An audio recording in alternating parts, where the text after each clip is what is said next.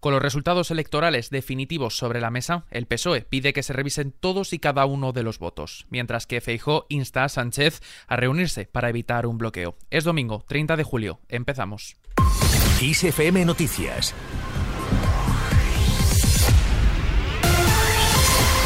¿Qué tal? Muy buenas tardes. PSOE pide revisar los votos nulos. El Partido Socialista ha solicitado que se revisen los 30.300 votos nulos que se han dado en Madrid tras haber finalizado el escrutinio general. Un escrutinio que ha confirmado que el PP ha obtenido 137 escaños. Con esto, los populares obtienen uno más que la noche del 23J debido a los votos de los españoles residentes en el extranjero, el voto cera. Desde la ala socialista han señalado que la diferencia de escaños es tan mínima que se debe ser lo más garantista posible.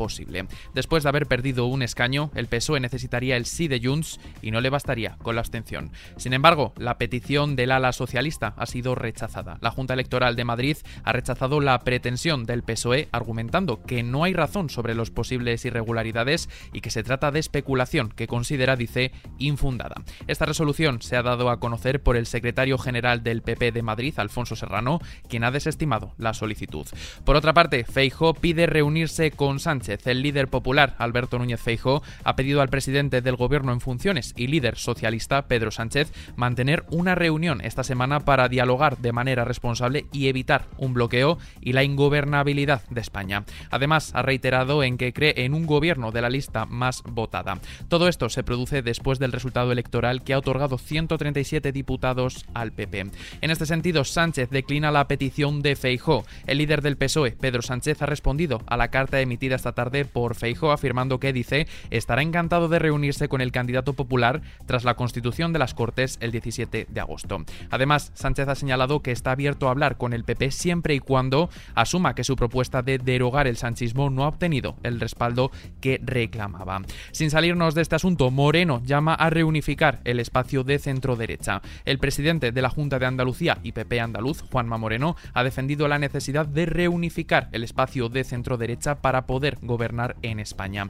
Además, ha considerado que una investidura con el apoyo de Junts sería indigna. También ha acusado a Vox de haber movilizado en las elecciones generales al electorado contrario, ya que da más miedo que Bildu y Esquerra Republicana. Ante esta situación, Vox critica a PP. El partido de Santiago Bascal ha considerado que les está insultando y se distancia de ellos. A través de la cuenta de Twitter de Vox han trasladado a los populares que pacten ellos con Junts.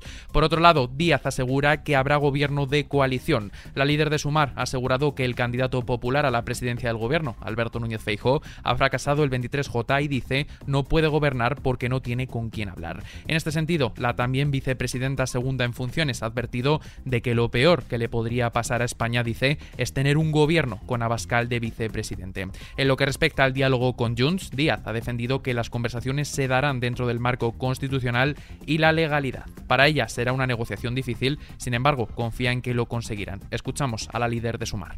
Tenemos un país que quiere más. Tenemos un país que, quiere más democracia y más derechos. Sí habrá gobierno de coalición. Feijóo no puede gobernar. Feijóo está solo. No tiene con quién hablar. Será una negociación difícil, pero estoy segura de que lo conseguiremos. Eh, y lo conseguir.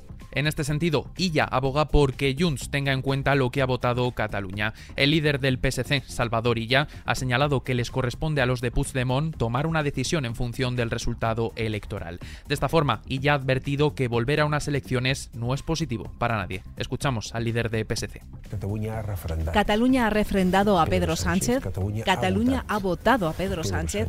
Los partidos políticos tenemos que respetar el resultado, especialmente aquellos partidos de ámbito catalán. alem.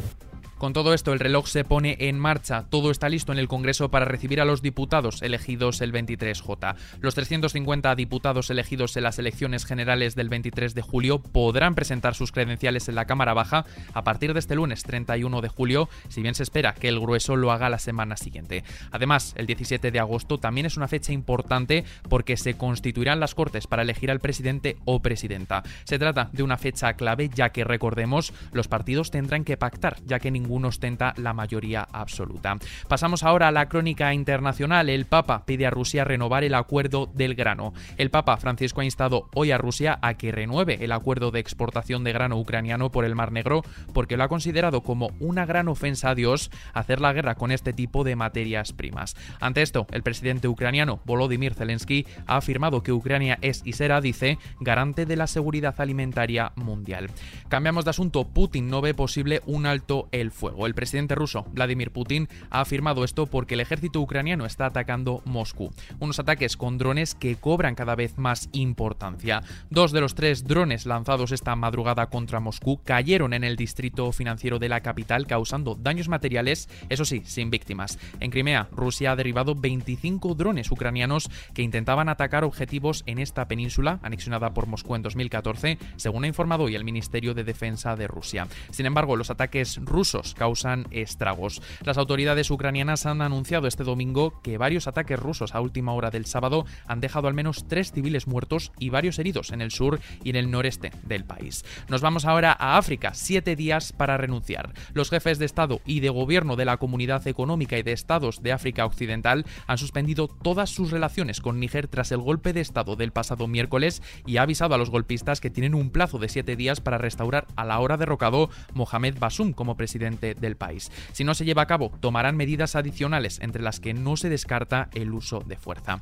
En este sentido, España suspende la cooperación con Níger. Así lo ha anunciado el Ministerio de Asuntos Exteriores y el ministro en funciones, José Manuel Álvarez, en un comunicado difundido en Twitter. Suspenden esa colaboración mientras no se restablezca el orden democrático. Además, ha reclamado también la liberación del presidente Mohamed Basum, que fue elegido democráticamente.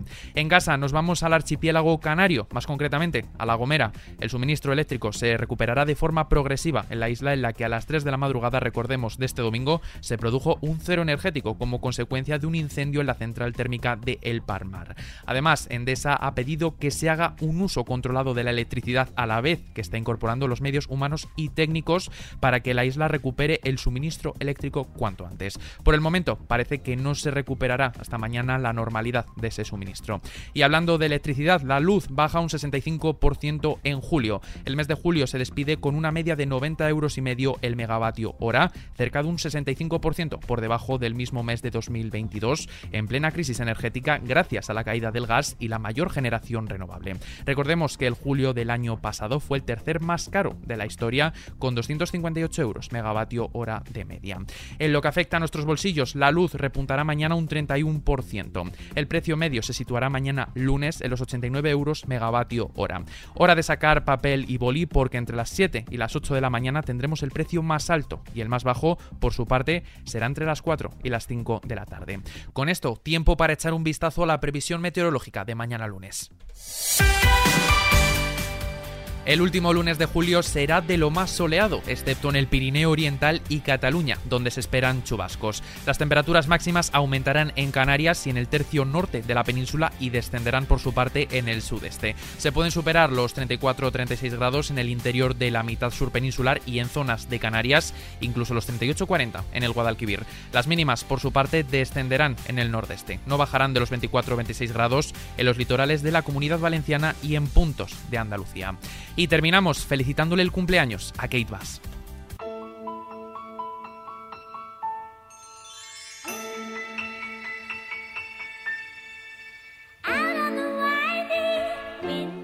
Hoy, hace 65 años, nacía una leyenda musical llamada Kate Bass. Cantautora, artista, productora, actriz británica y nominada a tres premios Grammy, debutó en 1978 con el sencillo Wuthering Heights, canción que estáis escuchando ahora mismo y que se posicionó en el número uno en las listas musicales británicas durante cuatro semanas. Con este dato, la artista se convirtió en la primera mujer en llegar al número uno en Billboard y en la primera mujer en encabezar las listas de música en el Reino Unido.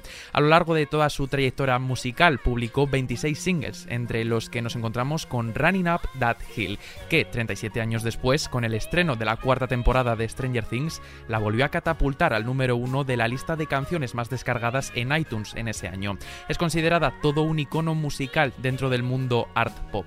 Ha servido de inspiración para artistas muy sonados aquí en XFM como Coldplay, Ellie Goulding o Adele. Con esta noticia, que por cierto tenéis ampliada en xfm.es en nuestra sección de noticias musicales, nos despedimos por el momento. Ya sabes que tienes la información puntual como siempre a cada hora y ampliada aquí en nuestro podcast XFM Noticias. Otro día más nos acompaña Susana León en la realización. Os manda un saludo muy grande Adrián Martín. Feliz domingo.